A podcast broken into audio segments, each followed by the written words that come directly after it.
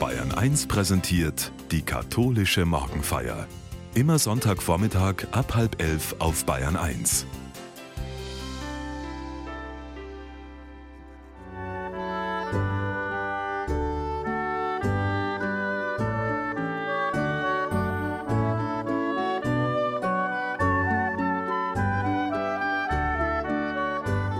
Eingeladen werden ist etwas Schönes, ein kleines Abenteuer.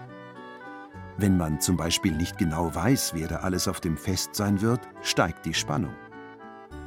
Vielleicht ist unser ganzes Leben eine große Einladung, sagt Cordula Klenk in der katholischen Morgenfeier.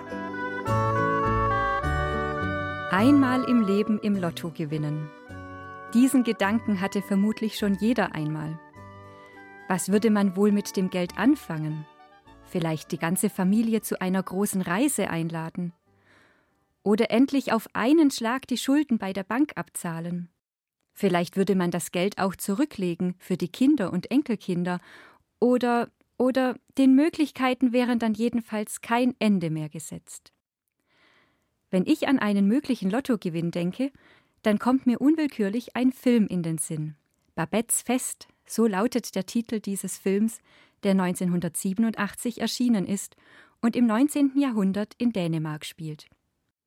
Er handelt von Babette, die vor politischen Unruhen in Frankreich in ein kleines jütländisches Dorf flieht und von zwei Schwestern aufgenommen wird.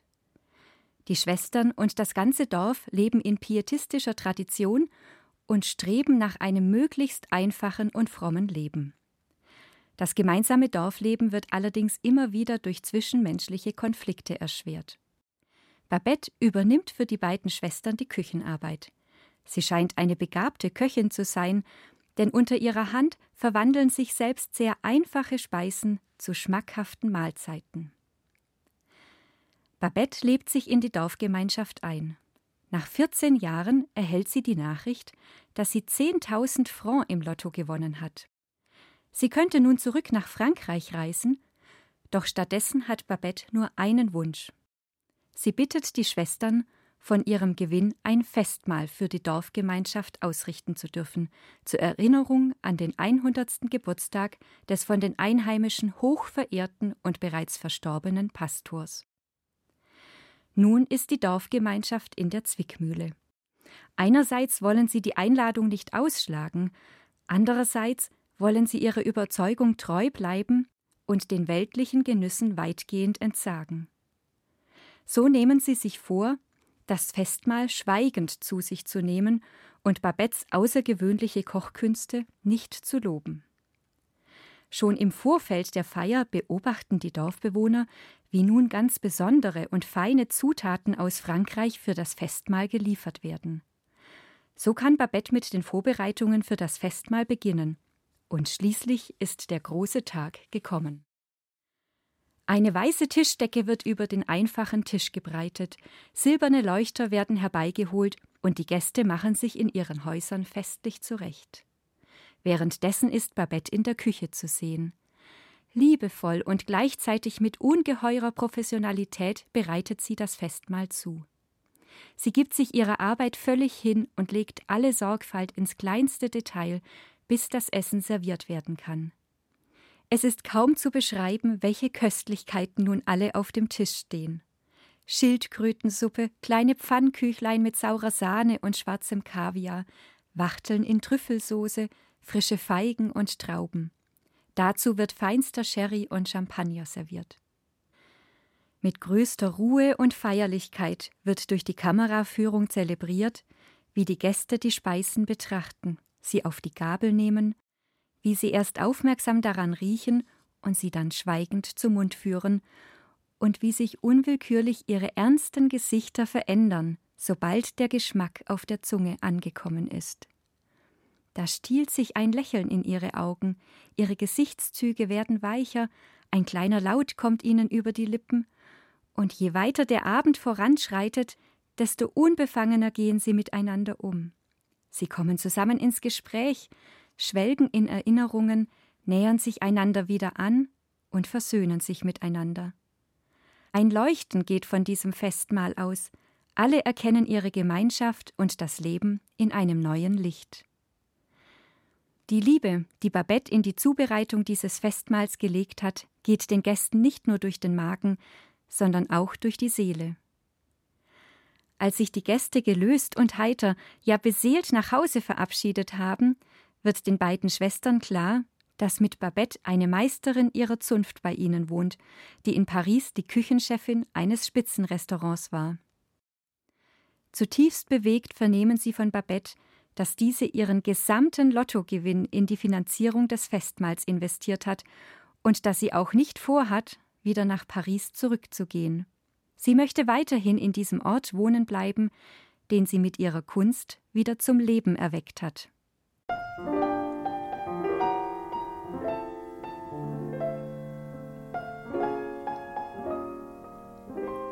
Als eine Vorausnahme des Himmels so kann ein gelungenes Fest empfunden werden.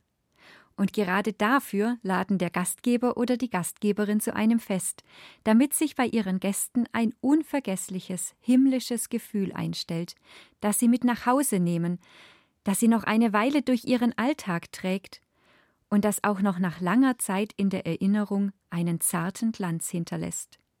Es gibt Momente bei einem Fest, die einen ganz vom Alltag entheben, man spürt förmlich, wie man aufatmet und wie all das, was einen während des Alltags drückt oder ärgert, zurückfällt und nicht mehr wichtig ist. Diejenigen, die zu einem Fest einladen, wollen die eigene Freude teilen und sich wiederum selbst am Genuss und am Vergnügen der eingeladenen Gäste freuen. Die Mühe, die in der Vorbereitung eines solchen Festes steckt, rückt dann ganz in den Hintergrund, und alle Arbeit hat sich gelohnt, wenn sich die eigene Freude auf die Gäste überträgt und wenn im gemeinsamen Feiern die Zeit die Ewigkeit berührt. Es ist kaum vorstellbar, dass an einem Fest, das mit viel Liebe und Großzügigkeit vorbereitet wurde, keiner der eingeladenen Gäste teilnehmen möchte. Doch im heutigen Sonntagsevangelium beschreibt Jesus genau diese Situation in einem Gleichnis. In jener Zeit erzählte Jesus den führenden Priestern und den Ältesten des Volkes dieses Gleichnis. Das Himmelreich gleicht einem König, der für seinen Sohn das Hochzeitsfest veranstaltete. Er schickte seine Diener los, sie sollten die Gäste holen, die zur Hochzeit eingeladen waren. Aber sie wollten nicht kommen. Da schickte er noch einmal andere Diener los, sie sollten den Eingeladenen sagen Seht doch, ich habe mein Festessen vorbereitet, meine Ochsen und Mastkälber sind geschlachtet, alles ist bereit. Kommt doch zum Hochzeitsfest. Aber die Eingeladenen kümmerten sich nicht darum, sondern gingen ihrer Arbeit nach, der eine auf seinem Acker, der andere in seinem Laden. Manche packten die Diener sogar, misshandelten und töteten sie. Da wurde der König zornig. Er schickte seine Soldaten. Die Mörder ließ er umbringen und ihre Stadt niederbrennen. Dann befahl er seinen Dienern Das Hochzeitsfest ist zwar vorbereitet, aber die Eingeladenen waren es nicht wert, daran teilzunehmen. Geht hinaus bis an das Ende der Stadt, ladet alle Menschen zum Hochzeitsfest ein, die euch begegnen. Die Diener gingen hinaus auf die Straßen und brachten alle mit, die sie dort fanden, böse wie gute Menschen. So füllte sich der Hochzeitssaal mit Gästen. Der König kam in den Festsaal, um sich die Gäste anzusehen, da sah er einen Mann, der nicht für die Hochzeit gekleidet war. Der König sagte zu ihm Freund, wie bist du hier hereingekommen? Du bist ja gar nicht für eine Hochzeit angezogen. Der Mann aber konnte keine Antwort geben. Da befahl der König seinen Dienern Fesselt ihn an Händen und Füßen und werft ihn hinaus in die Finsternis. Dort gibt es nur Heulen und Zähneklappern. Denn viele sind zwar berufen, aber nur wenige erwählt. Da scheint der Gastgeber einen enorm ungünstigen Zeitpunkt für sein Fest gewählt zu haben. Die Menschen, die er einladen möchte, haben einfach so viel zu tun. Alles Locken und Werben des Gastgebers hilft nichts. Der Acker muss bearbeitet werden, die Geschäfte müssen weitergehen, es geht schlichtweg um den Fortbestand der Existenz.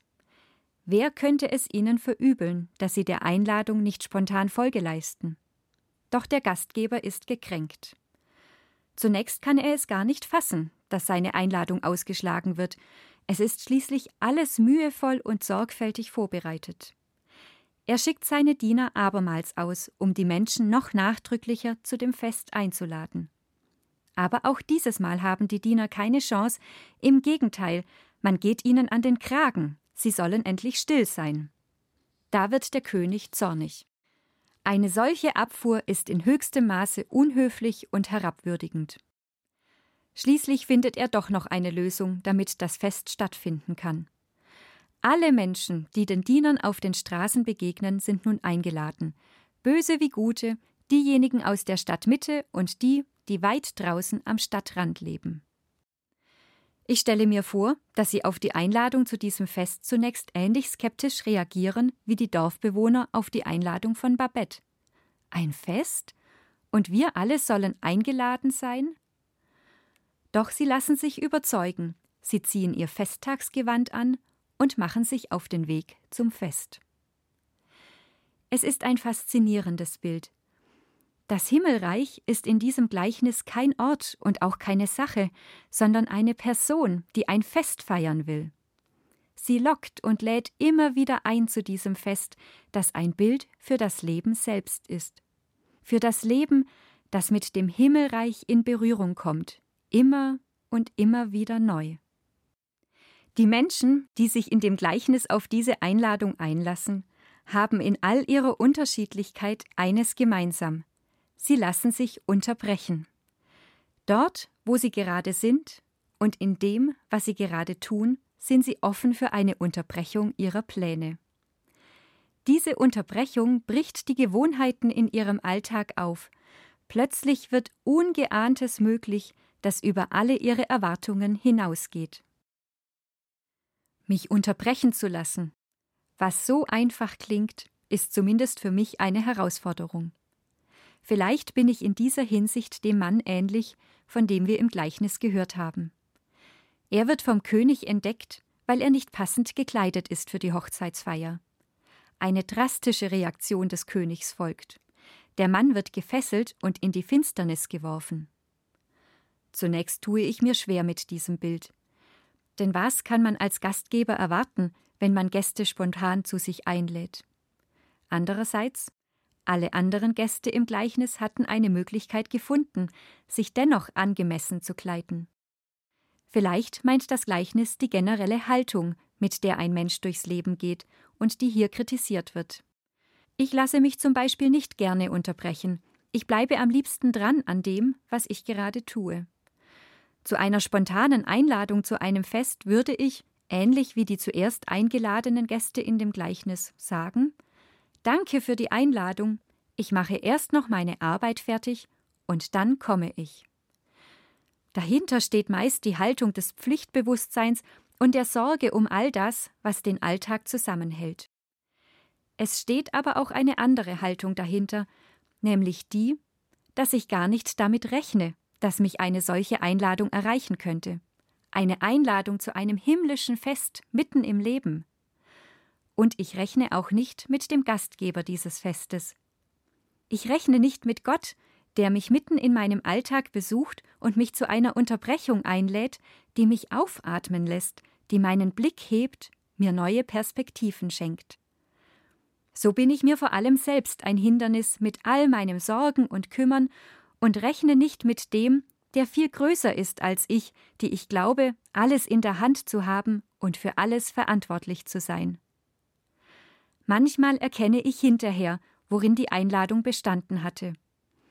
Die Variationen dieser Einladung sind vielfältig, das Himmelreich spielt auf einer kreativen Klaviatur.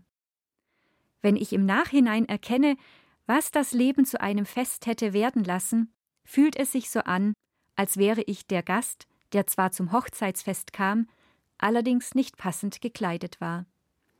Ihm war es nicht gelungen, sich äußerlich wie innerlich darauf einzulassen. In der drastischen Sprache des Evangelisten Matthäus wird er deshalb dahin gebracht, wo es Heulen und Zähneklappern gibt. Man muss dafür im Bild gar nicht so weit bis zum Fegefeuer und zur Hölle denken. Es genügt schon das Gefühl, das sich in solchen Fällen im Inneren ausbreitet und einen daran erinnert, dass man eine Chance verpasst hat. Vielleicht eine Chance zur Begegnung oder eine Chance zur Verwandlung. Vielleicht aber auch eine Chance, um der Liebe oder der Versöhnung eine Stimme zu geben. Natürlich, Nicht jeder Tag kann ein Festtag sein, und glücklicherweise bietet sich manche Gelegenheit auch ein zweites Mal an. Nur, irgendwann ist es wirklich zu spät. In manchen Momenten spüren wir diese Realität mehr als in anderen. Und gerade im Herbst sind unsere Sinne dafür empfänglicher als sonst. Das Leben, das über Frühling und Sommer hindurch gewachsen ist, verabschiedet sich, und mit ihm all die Momente, die gelebt oder auch nicht gelebt wurden. Es ist eine melancholische Stimmung, die sich dann einstellt und auch in manchen Liedern wiedergegeben wird. Ella Fitzgerald singt in dem Lied September Song von der voranschreitenden Zeit des Lebens, die die verbleibende Zeit so kostbar macht. It's a long, long time while from May to December, and the days grow short when you reach September. Es ist eine lange Zeit von Mai bis Dezember, und die Tage werden kurz, wenn man den September erreicht. Diese wenigen kostbaren Tage werde ich mit dir verbringen.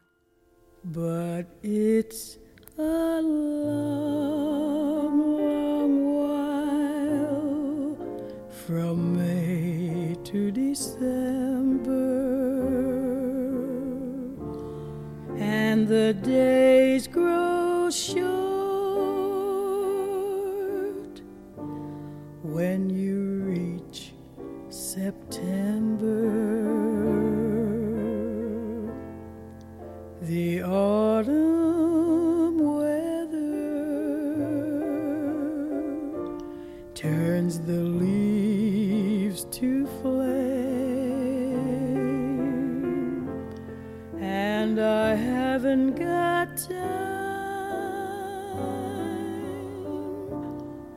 For the waiting game. Oh, the days dwindle down. Die Tage schrumpfen auf ein paar kostbare Tage, und diese kostbaren Tage verbringe ich mit dir. September,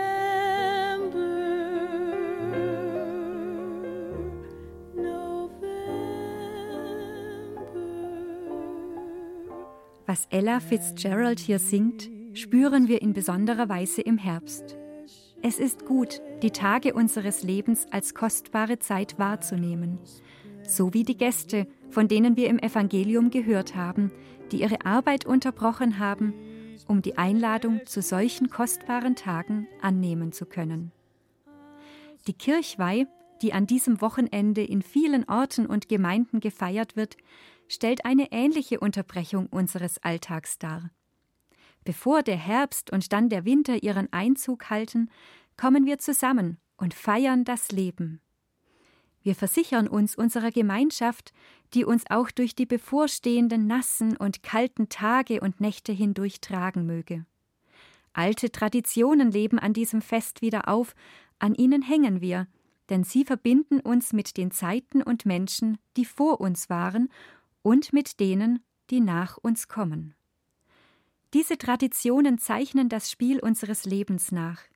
Und hier wie dort bleiben Traditionen und das Leben dann lebendig, wenn sie sich immer wieder aufbrechen lassen für Neues. Sie wachsen mit uns mit, wenn wir Platz machen an unseren Tischen, auch für uns unbekannte Menschen, wenn neue Lieder gesungen werden, wenn gemeinsame Erinnerungen ihren Ursprung nehmen. Auch im Gleichnis des Evangeliums kommen Menschen zusammen, die sich zuvor noch nie über den Weg gelaufen sind, deren Lebenswelten keine Schnittpunkte haben, die vielleicht noch nicht einmal voneinander gehört haben. Und doch gehören sie alle zu den Eingeladenen, zum Freundeskreis des Himmelreichs. Dieser Gastgeber will mit ihnen allen das Fest des Lebens feiern. Ihre Gemeinsamkeit ist, dass sie ihr gewohntes Leben unterbrochen haben, dass sie sich auf neue Orte und neue Menschen einlassen konnten und dass sie ihre Freude an der Würde und Schönheit des Lebens miteinander teilen konnten. Diese Aspekte machen das Zusammenleben derer aus, die zum Herrn gehören, und nichts anderes bedeutet Kirche sein.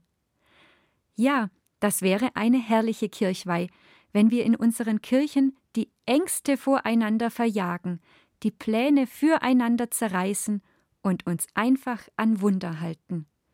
So wie wir es in einem Gedicht von Mascha Kaleko hören. Rezept. Jage die Ängste fort und die Angst vor den Ängsten. Für die paar Jahre wird wohl alles noch reichen. Das Brot im Kasten und der Anzug im Schrank. Sag nicht mein, es ist dir alles geliehen. Lebe auf Zeit und sieh, wie wenig du brauchst. Richte dich ein und halte den Koffer bereit. Zerreiß deine Pläne, sei klug und halte dich an Wunder, sie sind lang schon verzeichnet im großen Plan. Jage die Ängste fort und die Angst vor den Ängsten. Jage die Ängste fort, halte dich an Wunder und halte dich an den, der dieses Wunder für dich bereithält, weil er ein Freund des Lebens ist. So könnte auch das Rezept lauten, das uns Teresa von Avila mit auf den Weg gibt. Ihr Gedenktag wird heute begangen. Teresa von Avila lebte vor 500 Jahren in Spanien. Sie schrieb über ihr inneres Beten einmal, dass es für sie nichts anders sei, als verweilen bei einem Freund, mit dem wir oft allein zusammenkommen, einfach um bei ihm zu sein, weil wir sicher wissen, dass er uns liebt. Mit diesem Freund war Theresa immer im Gebet verbunden. Sie lebte nicht, sondern sie betete, so wurde sie einmal beschrieben. Das Gespräch mit Jesus führte sie auch während ihrer alltäglichen Aufgaben. Weil sie zwischen der ganzen Arbeit oft keine Möglichkeit sah, ihrer Sehnsucht nach Stille und Andacht nachzugeben, entstand dann auch ein Gebet in der Küche, sozusagen zwischen Töpfen und Pfannen. Herr der Töpfe und Pfannen, ich habe keine Zeit, eine Heilige zu sein und dir zum Wohlgefallen in der Nacht zu wachen auch kann ich nicht meditieren in der Morgendämmerung und im stürmischen Horizont. Mach mich zu einer Heiligen, indem ich Mahlzeiten zubereite und Teller wasche. Die Stunde des Gebetes ist vorbei, bis ich mein Geschirr vom Abendessen gespült habe, und dann bin ich sehr müde. Wenn mein Herz noch am Morgen bei der Arbeit gesungen hat, ist es am Abend schon längst vor mir zu Bett gegangen. Schenke mir, Herr, dein unermüdliches Herz, dass es in mir arbeite, statt des meinen. Dieses ihr zugeschriebene Gebet, das durchtränkt ist von einer guten Prise trockenen Humors, zeigt, dass Teresa von Avila einerseits eine Frau war, die voller Lebendigkeit und Spontanität mit beiden Beinen im Leben stand. Dies darf jedoch nicht darüber hinwegtäuschen, dass wir es in Teresa mit einer der großen Mystikerinnen der Kirche zu tun haben, deren Schriften nach wie vor eine unerschöpfliche Quelle für Gottsuchende sind. 1970 wurde sie als erste Frau zur Kirchenlehrerin ernannt. Bis heute orientieren sich Menschen an ihren Aufzeichnungen, die eine Anleitung geben in die Weise, mit der Teresa selbst zu tiefer Gottesbegegnung gelangt war. Es sind tiefe Sätze, die sie den Menschen für ihr Leben weitergibt. Sie rät, bedenke, du hast nur eine Zeit und nur ein Leben. Und sie schreibt, nichts muss dich ängstigen, nichts dich verstören, all das vergeht. Gott wird dir nicht untreu, geduldiges Harren sucht alles in ihm. Wer zu Gott sich hinwendet, nichts bei dem fehlt, Gott seinetwegen lieben, erst das ist genug.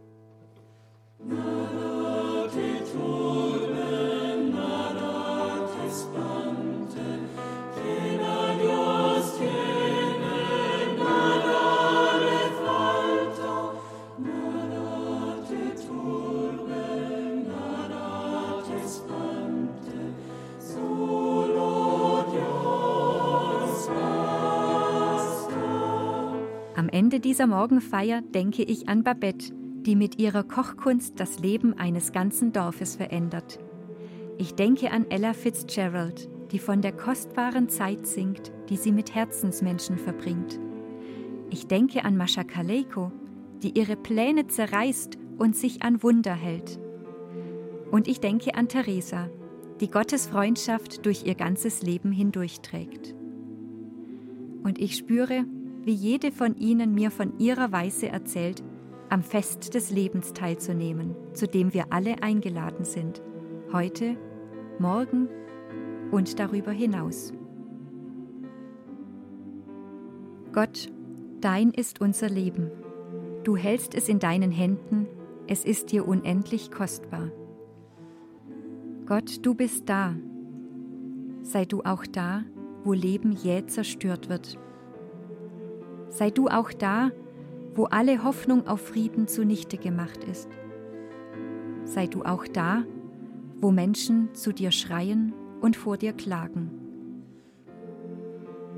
Gott, deine Sonne ist heute aufgegangen über aller Schönheit und allem Schrecken dieser Welt.